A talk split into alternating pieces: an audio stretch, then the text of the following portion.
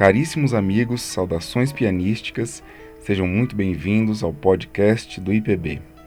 Hoje nós vamos entrevistar o pianista Marco Bernardo, que está lançando um excelente CD chamado O Pianeiro Chorão, com músicas de diversos autores brasileiros. Mas antes da entrevista, eu queria convidá-los a conhecerem o IPB através do site institutopianobrasileiro.com.br e também através de nossas redes sociais, no Facebook, no Instagram e também no nosso canal no YouTube, em que postamos diariamente muitas gravações raras do universo do piano brasileiro. Também convido a todos a se tornarem assinantes do IPB através do site catarse.me barra Instituto Piano Brasileiro ou apenas digite Catarse Piano Brasileiro no Google que vai aparecer a nossa campanha. O valor de contribuição é livre e os assinantes recebem por e-mail todo mês um álbum com 10 partituras raras brasileiras cuidadosamente selecionadas de nosso acervo. Você estará contribuindo para um projeto 100% dedicado à cultura brasileira e que tem produzido muito conteúdo online. Vamos agora à entrevista. Marco Bernardo, tudo bem? Muito obrigado pela sua disponibilidade em dar essa entrevista para o podcast do IPB. Tudo bem, Alexandre Dias. É um grande prazer participar desses seus podcasts.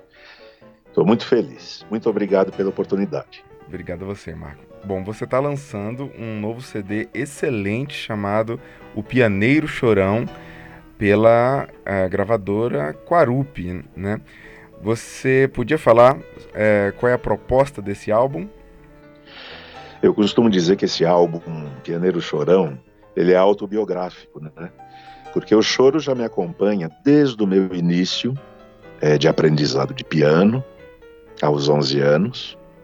Toquei escorregando o Ernesto Nazaré aos 11 anos. A partir daí não parei de tocar choro, inclusive por influência do meu pai, Fernando Bernardo, que não era músico, mas era extremamente musical. Foi profissional de gravadora na década de 50, trazia o que havia de bom e de melhor para casa. E ouvíamos muita música boa. E quando eu comecei a tocar piano, ele vinha com os pedidos, né?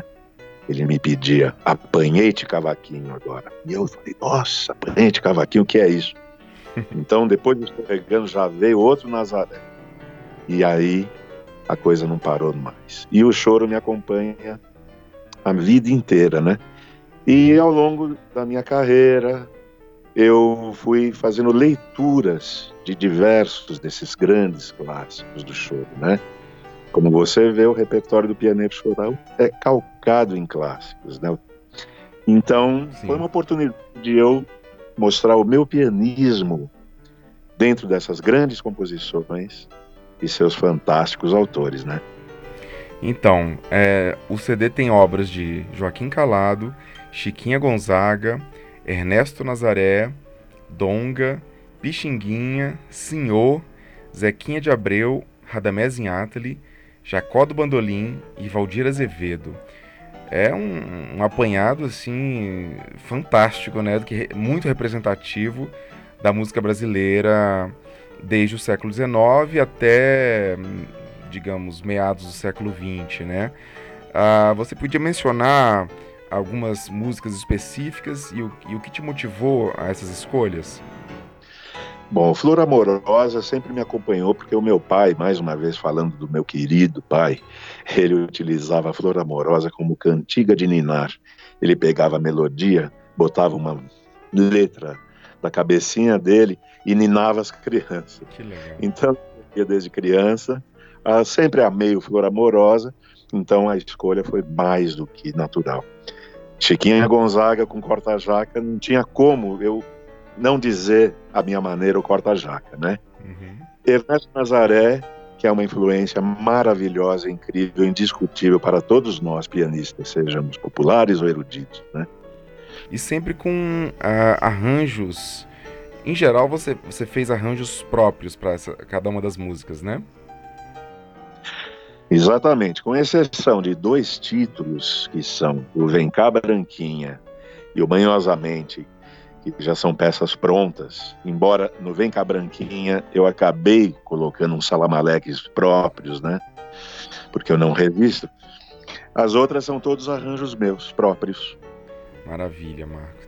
Bom, então vamos ouvir uma, uma primeira faixa. Qual que você escolheu pra gente? Escolho a faixa que abre o CD Flor Amorosa, de Joaquim Antônio da Silva Calado.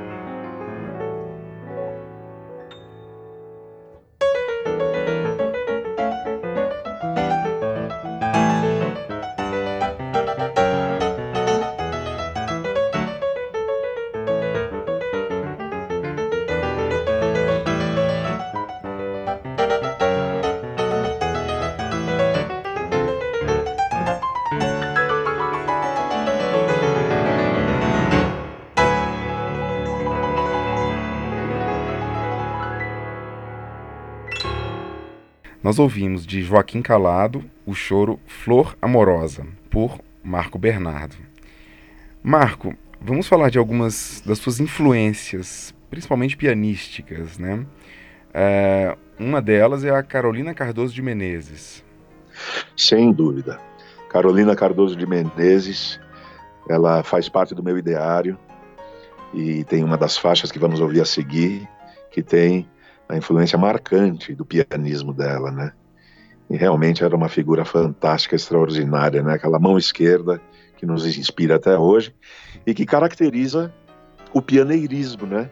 Exato. A mão esquerda, né? Então... Que é toda uma questão aí de tradição que a gente está trazendo à tona, né?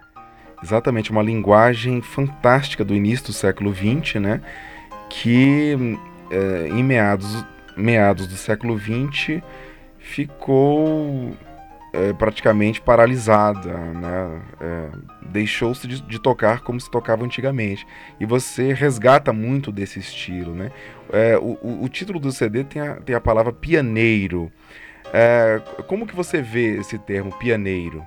O pianeiro é uma corruptela daquele profissional que havia no final do século XIX, começo do século XX, chamado pianista demonstrador, que eu digo até brincando que foi o começo do marketing na música, né? Porque era aquele profissional que apresentava para os clientes os últimos sucessos. O cliente chegava com aquele massinho de partituras. O senhor poderia tocar esta? O senhor poderia tocar aquela? E aquele pianista tocava músicas num nível é, bastante básico, digamos assim, em torno de segundo ano de piano, né? Só que o que, que acontecia? Esse pianista demonstrador, ele colocava tantos maneirismos, ele mexia naquilo de uma forma tal que a pessoa ficava encantada. Nossa, que maravilha, vou levar essa peça, vou levar outra. E quando chegava em casa e ia tocar partitura, não era bem igual aquilo Não saía tão Mas... fantástico, né? É verdade. Pois é. Então, assim, na época era, era um termo pejorativo o pianeiro, né? Um pianista que tocava de ouvido, mas hoje mudou completamente. É, já nas últimas décadas, claro, a gente vê com reverência esses grandes nomes, não é mesmo? Com muita reverência. Essa coisa do pianeiro vista de uma forma pejorativa, eu me lembro de ter ouvido falar que se referiam às pianistas aquelas mocinhas donzelas que tinham aula de piano, fazia parte, evidentemente, da formação cultural é, de todo aquele pessoal daquele tempo. Estou falando de primeira metade do século XX, basicamente, né?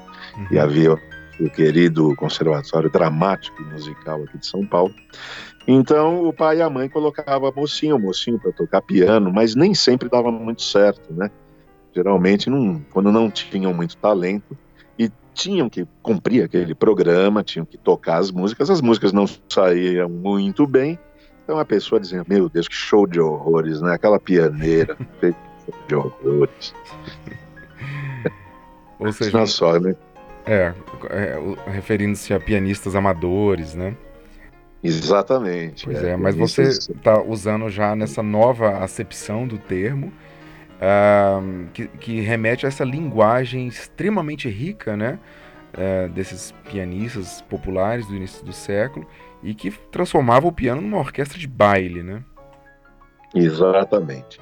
Você falou tudo. Transformavam o piano numa orquestra. E isso sempre aconteceu pessoalmente comigo, porque eu não sou um pianista formado nessa linha, por exemplo, do clã, né? Em que geralmente o que, que acontece? O pianista ele tem uma mão esquerda calcada em acordes e faz o solo faz o improviso. Né? O que, que acontece com o pianeiro, ou seja, o pianeiro a la Marco Bernardo? Eu faço tudo, eu faço baixo, eu faço violão de sete cordas, eu faço violão de seis cordas, eu faço toda a ginga, eu toco a melodia e faço o improviso calcado na melodia também, que é uma característica importante do nosso pianeirismo, né? esse pianeirismo que você está é, abordando. O, porque o improviso do jazz geralmente foge um pouco da questão da melodia e até da harmonia. Né? Ou seja, o improvisador viaja a tal ponto que você muitas vezes não reconhece, não se encontra dentro daquele contexto. E já o improviso dentro da música popular brasileira tradicional, como a gente está abordando, você nunca perde o pé. Você tem uma zona de conforto de estar tá ouvindo uma melodia variada, uma harmonia mais requintada, mas sempre com aquela guia pressuposta da melodia e da harmonia originais. Eu acho isso fundamental. Essa é a diferença entre esse pianeirismo e o pianeirismo é, de, dessa escola que eu citei, né? Do jazz, da bossa nova, pós-bossa nova, enfim, o piano instrumental ele tomou esse outro rumo.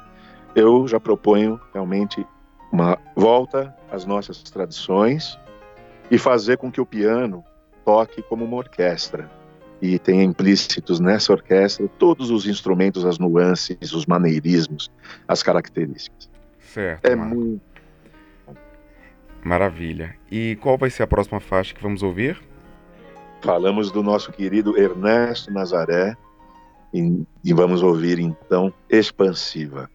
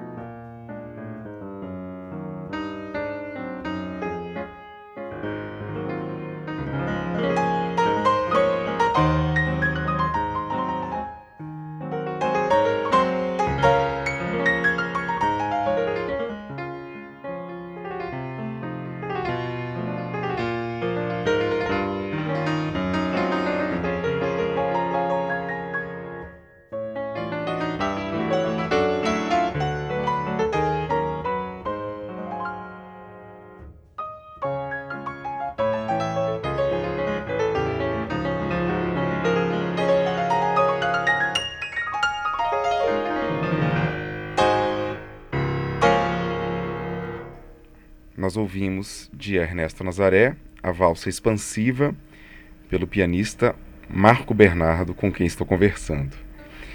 Marco, um outro lado importante seu é o lado de cantor, né? Que não aparece nesse disco, que é um disco de piano solo, mas que aparece em pelo menos um outro disco seu, né, que é o, o Cancionista. Você podia falar um pouco sobre eh, esse outro lado seu? O meu lado de cantor é muito espontâneo. Eu nunca tive aulas propriamente formais. Claro, trabalhei ligeiramente com um ou outro professor, alguns aspectos do canto, da voz e da técnica, mas eu tive uma experiência inestimável durante 20 anos, enquanto fui ligado ao Teatro Municipal de São Paulo, enquanto pianista, preparador e acompanhador de cantores líricos. Nesse intervalo, nesse período, eu tive a oportunidade de trabalhar com muitos cantores hoje conhecidos que lá começaram a carreira e foram primeiramente acompanhados por mim. E, evidentemente, o pianista acompanhador é um profissional que eu costumo dizer que abre um pouco, abre um pouco mão de sua divindade e respira com o cantor. Respira o que o cantor está respirando e o uhum. cantor está cantando. Então, é, existe todo esse entrosamento e a gente conversa muito sobre interpretação, sobre técnica. Então, o que eu aprendi nesses 20 anos acompanhando a nata dos cantores brasileiros nesse período realmente me fez com que quando eu resolvesse fazer uma incursão fonográfica enquanto cantor, fosse uma coisa assim extraordinária. E aí eu pego todo esse substrato, né, técnico e aplico ao meu repertório do coração, que são as grandes canções em várias línguas e a canção de câmara brasileira. E também evocando... sambas, né? É, evocando nomes fantásticos como Clara Petralha, que se acompanhava ao violão, Cândido Botelho, que foi um grande tenor é, do começo do século XX e que lançou diversas músicas, por exemplo, de Lourenço Fernandes, Atuada para Você, e muitas outras. Cantou Carlos Gomes, quase que lançou Aquarela do Brasil, né? Uhum. e por aí vai. Então, eu sou também um cantor nessa linha que a gente chama de cancionista, né? Aquele que faz das canções o seu universo. Né? Teve uma pessoa que foi muito importante também para te estimular nessa, nessa, nessa veia, né, de, de pianista e cantor, cantor que se acompanha ao piano, que foi a Laura Yakovsky, né? Com certeza. Minha querida amiga Laura Yakovsky, ela me incentivou de uma forma tal que ela me apresentou para todo o meio de social de São Paulo do começo dos anos 90. E dei muitas aulas para muitas pessoas, cantei em muitos saraus. Laura realmente era incansável e era muito crítica.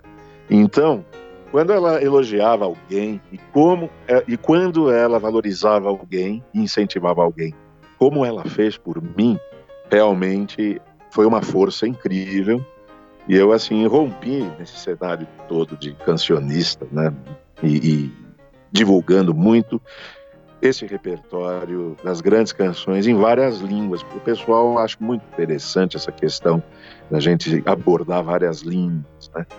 Então, hoje em dia, eu costumo até brincar que eu canto até em árabe, né? Como já aconteceu agora recentemente numa apresentação em que eu fiz duetos românticos com a grande soprano Guilmar Milan. Nós cantamos até uma música árabe juntos e parece que não tinha muito sotaque, não, viu? Foi bem. que bacana. Bom, é, aproveitando você mencionou o CD, o Cancionista, ele, ele está disponível nas plataformas digitais, né? No Spotify, para quem quiser ouvir, certo?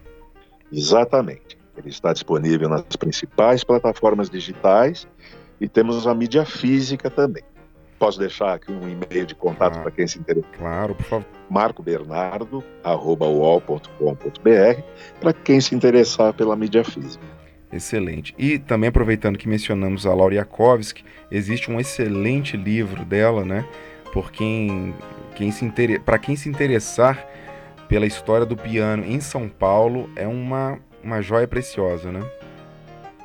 Sem dúvida. A Laura Yakovsky ela foi ligada ao meio artístico paulistano durante muitas décadas. Ela foi assessora do diretor cultural, o Bijajara Martins, do Clube Atlético paulistano, muito importante aqui de São Paulo.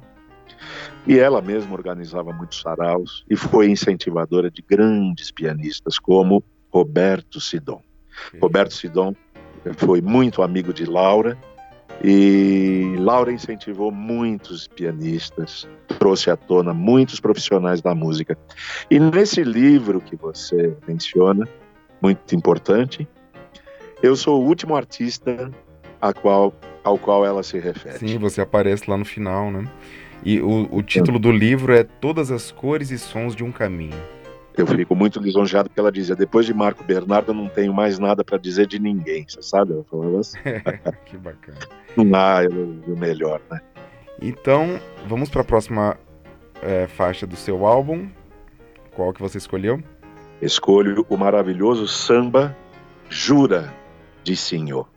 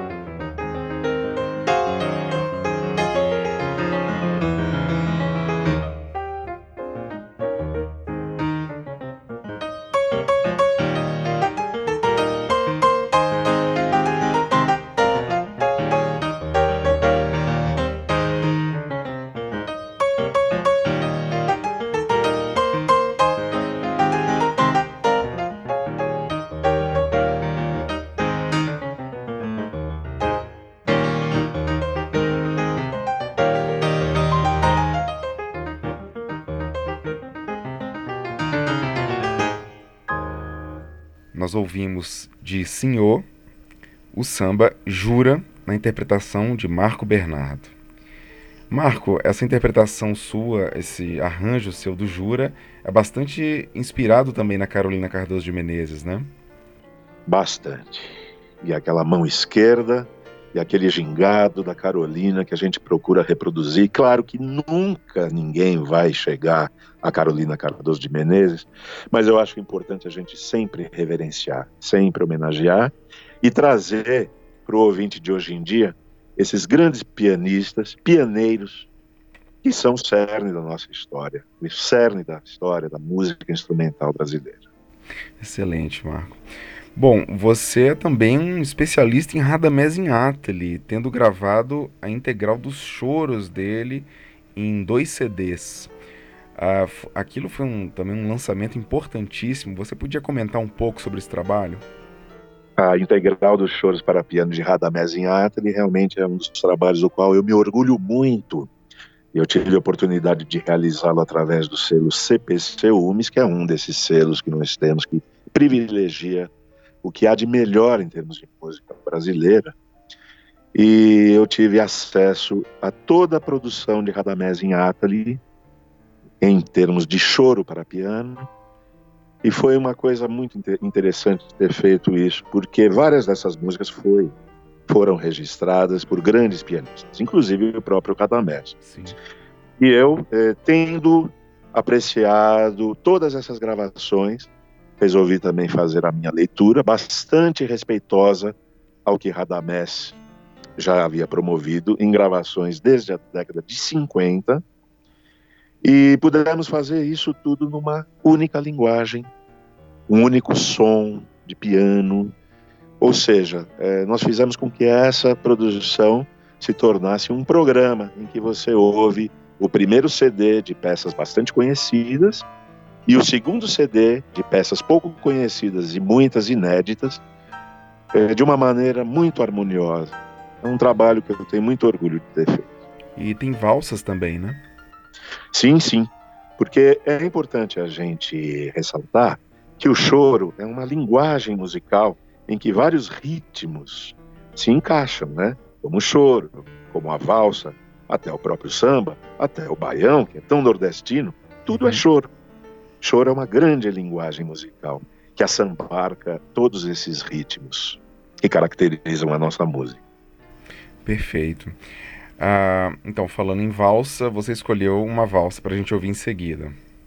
Escolhi a valsa branca, de Zequinha de Abreu.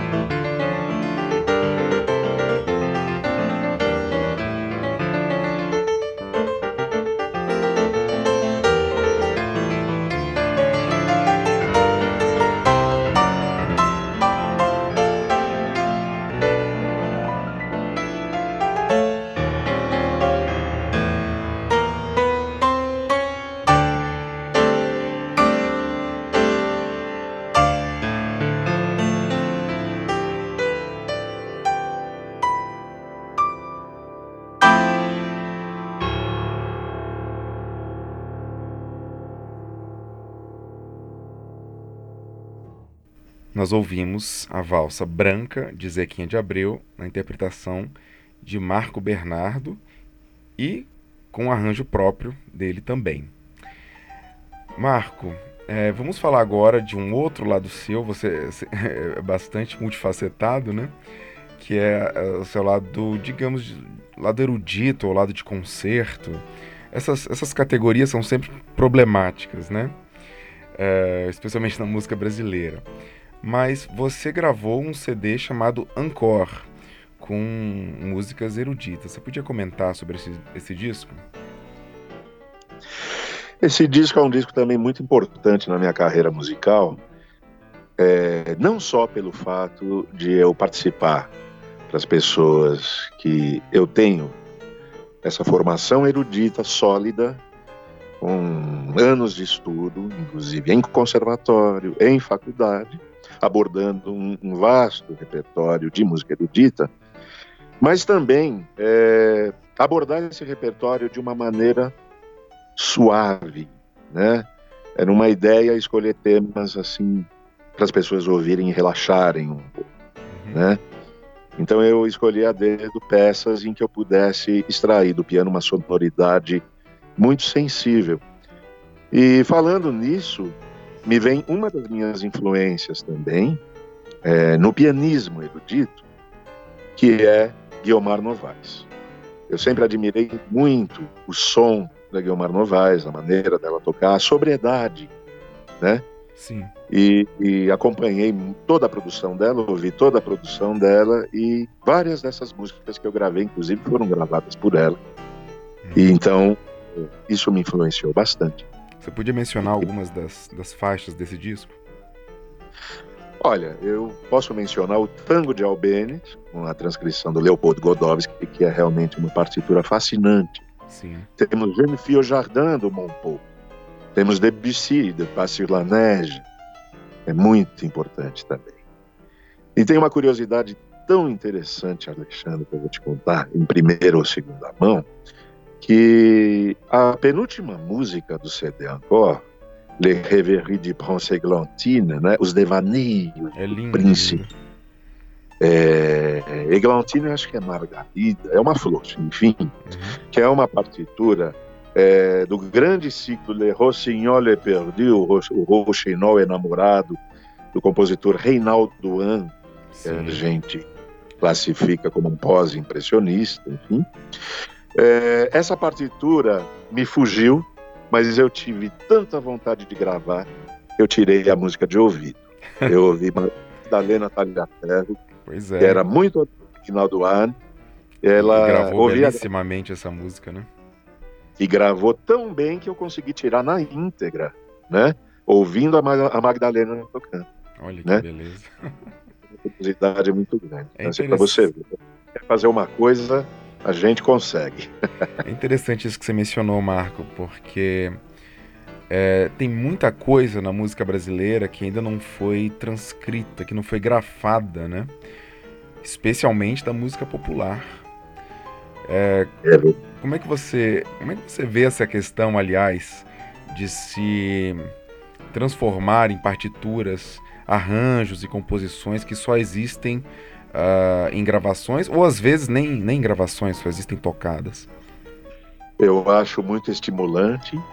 É uma coisa que eu fiz a minha vida toda, vou continuar fazendo, porque quando eu descubro algum tema, eu realmente vou correndo abordar. E se não tem partitura, se é, por exemplo, uma melodia, tem uma harmonia rudimentar, eu gosto de enriquecer de maneira que as pessoas conheçam as músicas em sua plenitude, em respeito às tradições. E eu acho que essa tendência está voltando, com grandes nomes mesmo que estão aí despontando também. Eu acho que esse respeito nunca vai deixar de existir e sempre vai haver oportunidades para que isso apareça, porque é música boa, música de qualidade. Perfeito. Você mesmo, aliás, tem uma série de arranjos que ainda precisam ser publicados, né? Nem me fale, meu, meu amigo. Tem mesmo. E vamos aos poucos viabilizar isso tudo, viu? Eu preciso viver mais ou menos uns 120 anos Exatamente de fazer tudo o que eu preciso fazer e quero fazer. Pois é, porque é, você tem arranjos, inclusive, para quatro mãos, fantásticos, né? Que da, dariam um outro álbum, inclusive, né? Espero que você venha a trazê-los à, à tona. Verdade. E na época eu intitulei de Choros e Valsas Revisitados, e que também passeia por clássicos do choro, a choros, a valsas, com arranjos bastante sofisticados. E essa linguagem para piano a quatro mãos já me fascinava desde o começo da minha carreira, quando a gente via é, as danças húngaras de Brahms, as danças eslavas de Dvorak. Falei, puxa, por que, que a gente não pode fazer esse repertório brasileiro para piano a quatro mãos? E é uma linguagem tão interessante, tão instigante também, porque você tem que tomar muito cuidado, como você trabalha com toda a frequência do piano, você tem que tomar cuidado para o piano não se tornar estridente, no agudo. Então tudo tem que ser muito bem dosado. E deu muito certo esses arranjos. Inclusive, esses arranjos eles vão ser divulgados e vão ser gravados em breve. Maravilha, porque merece, merecem mesmo. E, e, eu te, posso te dizer que existe uma, uma carência para repertório dessa formação no Brasil. Embora existam sim músicas e arranjos para quatro mãos, existem muito mais músicas e arranjos para dois pianos, que são frequentemente muito mais difíceis de se executar pela falta de instrumentos, né? Então, ter arranjos para quatro mãos é, é, torna muito mais viável né, a apresentação de, dos pianísticos. Marco, é, você escolheu uma outra faixa muito especial do seu CD agora para ouvirmos. Qual que é? De Jacó Bittencourt, conhecido por Jacó do Bandolim, Noites Cariocas.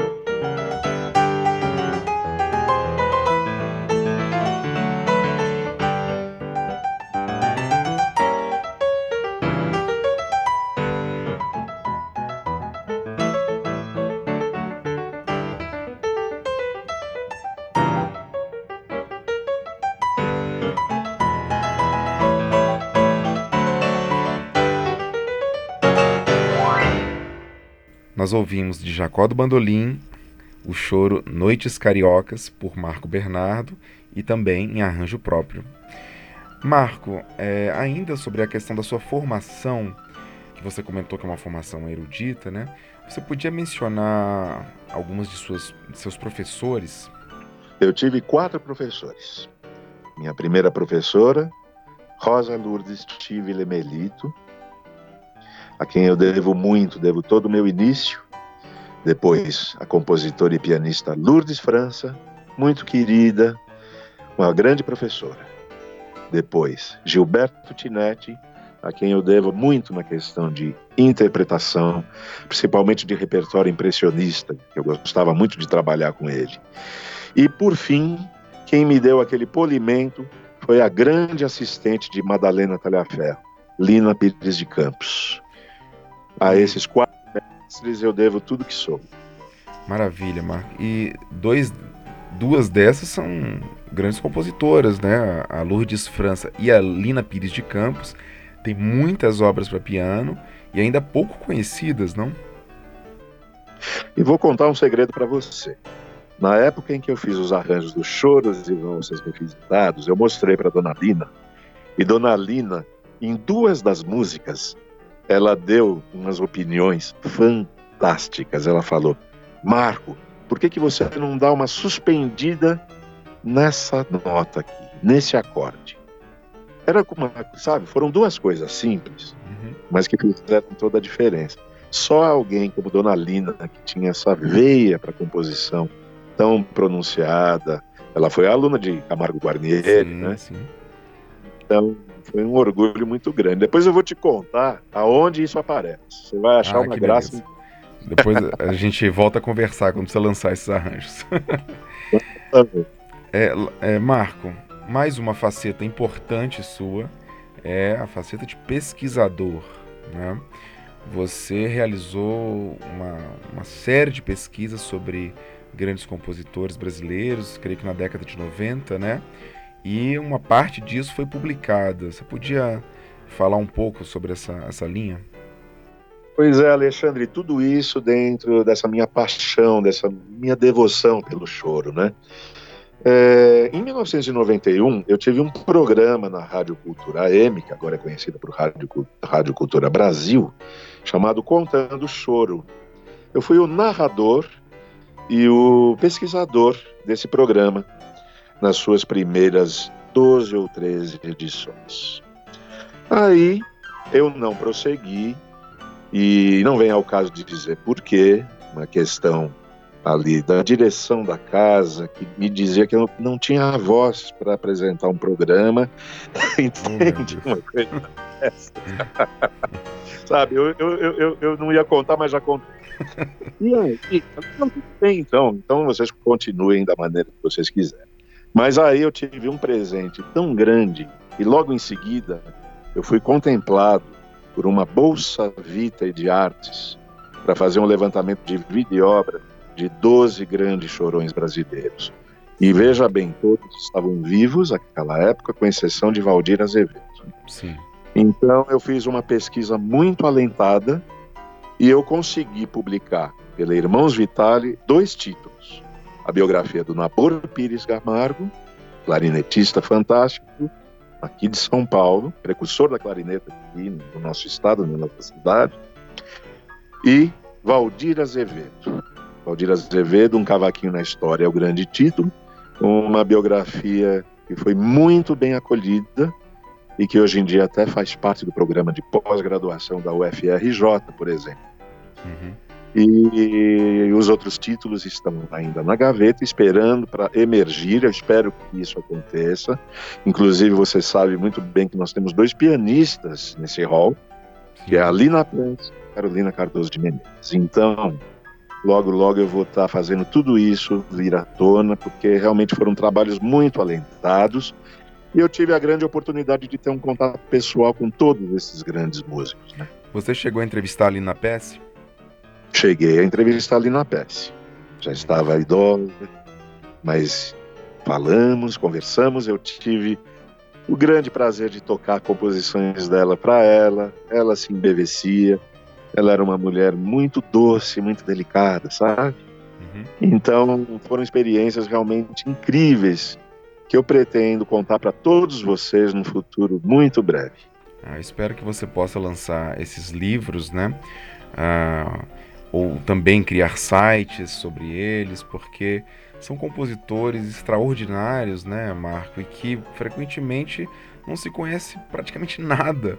Por exemplo, Lina Percy, que é uma gigante, frequentemente só se, só se ouve o Bem Te Vi Atrevido, né? Pois é, e a série dos pássaros é uma coisa incrível, né?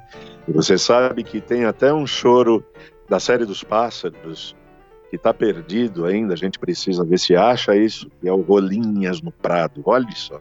Olha. Então tem curiosidades incríveis, realmente, a vida de compositores como esses, né? E hoje em dia, Alexandre, gente, é muito auspicioso para a gente disponibilizar os trabalhos, porque antigamente a gente vislumbrava apenas o formato físico, né? Não, vamos editar um livro.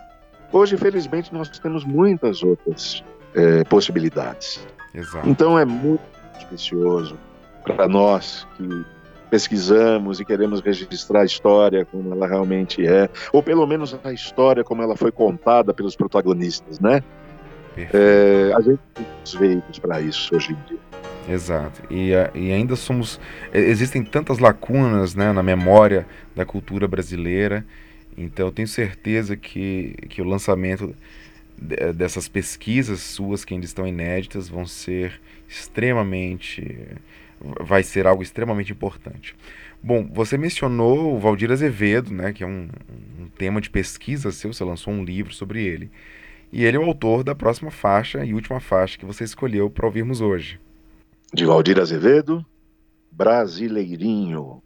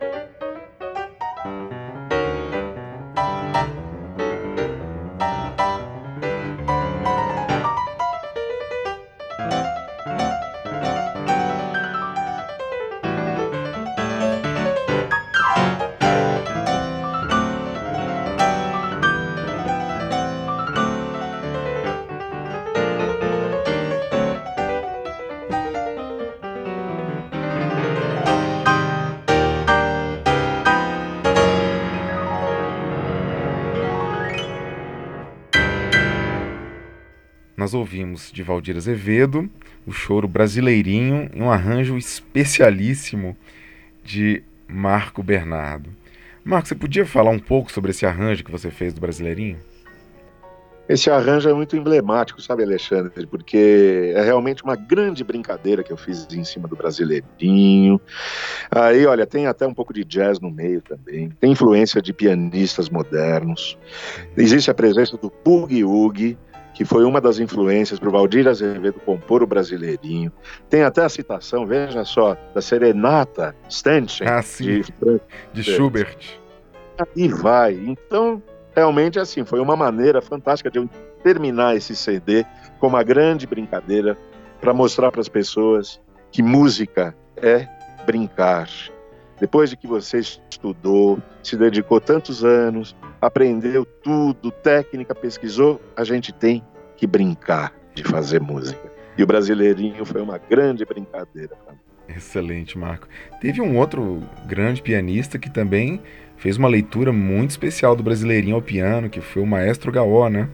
Com certeza. O Maestro Gaó é outro profissional fantástico que precisa ser homenageado e eu espero em futuras edições do Pianeiro Chorão é, privilegiar o Gaó, né? Do qual eu já toco a mimosa, né? Que eu gosto demais. E tem uma mão direita em quartas e quintas e terças, que é um desafio para qualquer pianista erudito, hein? Sim, lembra um pouco a tocata de Schumann, alguma coisa desse nível, assim, né? Maravilhoso. É o que eu digo para você.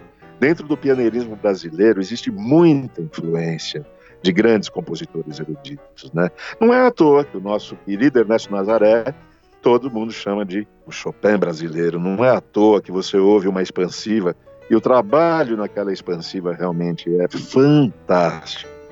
É, a terceira parte é uma, é uma delícia, né? Nossa, é, é, Marco, eu queria falar sobre alguns duos que você tem, né? Bom, tem um, um, um duo bastante ativo que você tem trabalhado, que é o duo com Fábio Caramuru.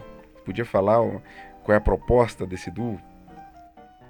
O Brasil em dois pianos é esse duo que eu tenho com o pianista Fábio Caramuru e realmente é um duo que a gente tem prezado em trazer para a linguagem de dois pianos os grandes clássicos da música popular brasileira.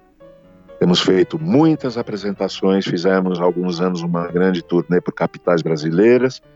Temos feito anualmente concertos na Sala São Paulo com uma afluência de público fantástica. O último concerto estava lotadíssimo, né? E agora, no dia 15 de setembro, inclusive, nós estaremos lá fazendo mais uma apresentação, dessa vez homenageando Tom Jobim, com convidados muito especiais. Hércules Gomes, e Magda Paine. Imperdível. Excelente, Marco. Um outro músico que não podemos deixar de mencionar é o Canhotinho, né? O Canhotinho é um grande amigo e parceiro musical de nada menos que três décadas. Eu vou contar em rápidas palavras a minha ligação com o Canhotinho. Vocês sabem que ele foi um dos grandes componentes do célebre conjunto vocal instrumental brasileiro Demônios da Garoa, e o meu tio, Arthur Bernardo, foi um dos fundadores do conjunto. E eles eram muito amigos. E... Seu tio, só um parênteses, seu tio tocava violão, né? Meu tio tocava violão de seis cordas e ele foi o responsável por todas aquelas introduções das músicas do Adoniran Barbosa. Você podia das gravações cantar um pedacinho de, de, de uma dessas introduções? Temos, por exemplo. Não, tem várias introduções. Samba do Ernesto, Bim, bim, bim, bim, bum, bum, bum, paz, paz, paz. Muito bom. Foi seu tio que criou, então, essas, essas pequenas frases introdutórias, né? Que acab acabaram virando as introduções dessa música emblemáticas, né? Uhum. E eu costumo dizer que eu herdei o canhotinho do meu tio, porque no final da vida de meu tio, e eu comecei a ter mais contato com o canhotinho, isso foi mais ou menos 1988, e já naquela ocasião eu conheci as, as composições do Canhotinho e transcrevi para piano solo. Então, no final é, dos anos 1990, eu já estava no estúdio registrando todas essas transcrições que vieram a ser editadas num álbum lançado pela Irmãos Vitale. Então, é, outra faceta minha que eu tenho muito orgulho, esse álbum, ele registrou o meu pianeirismo, a minha maneira de tocar o choro, né? A maneira de você pegar uma melodia, uma harmonia, transcrever para o piano de uma maneira respeitosa e evocando os instrumentos musicais. Essa coisa de fazer com que o piano soe como uma orquestra, que nós estávamos falando, né? Claro. E nesse caso, elas eram originais para cavaquinho ou cavaquinho em conjunto, né? E você transcreveu para piano solo. Exatamente. Sendo que o piano faz muita coisa do cavaquinho. O cavaquinho, que é um instrumento tão pequeno, como o Valdir Azevedo dizia, né, um pedaço de madeira com quatro arames esticados, mas eu nunca vi um instrumento ter tantos recursos interpretativos e sonoros como o cavaquinho. O piano, com toda a riqueza, não chega nem aos pés do cavaquinho nesse sentido, sabia? que legal. Uh, você já fez um, um show, um, uma apresentação divulgando esse, esse álbum, né? Uh, do Pianeiro Chorão. Uh, tem mais alguma apresentação em vista, ou deste álbum, ou de outro trabalho seu? Do Pianeiro Chorão, ainda estou aguardando alguns convites formalizados, e, mas eu vou estar agora no dia 15 de setembro na Sala São Paulo, com Brasil em dois pianos, como eu te disse, e no mês de outubro eu vou fazer várias apresentações acompanhando a vencedora do Prêmio Rainha Elizabeth da Bélgica, Eva Saist, em várias capitais brasileiras. Então acompanhem, eu vou estar por aí. Maravilha, Marco. Meus parabéns pelo trabalho excepcional que você realiza. Uh, você faz um trabalho único na música brasileira e do qual nós precisamos muito. Espero que você possa vir a lançar muitos uh, álbuns e partituras ainda. Desejo muito sucesso para você. Muito obrigado, Alexandre Dias. Você sabe que você, com o seu grande Instituto Piano Brasileiro, é um esteio e um incentivo para nós. E eu desejo que você tenha muito sucesso em sua empreitada. E conte comigo para aquilo que eu puder te ajudar, porque essa iniciativa é realmente imprescindível para a cultura brasileira, para a nossa música brasileira e para o nosso piano brasileiro. Muito obrigado. E essa foi a nossa entrevista com o pianista Marco Bernardo, que está lançando o CD O Pianeiro Chorão. Obrigado a todos que nos ouviram. Mandem seus comentários e sugestões através de nossas redes sociais ou diretamente para o nosso e-mail institutopianobrasileiro@gmail.com. Muito obrigado, um abraço.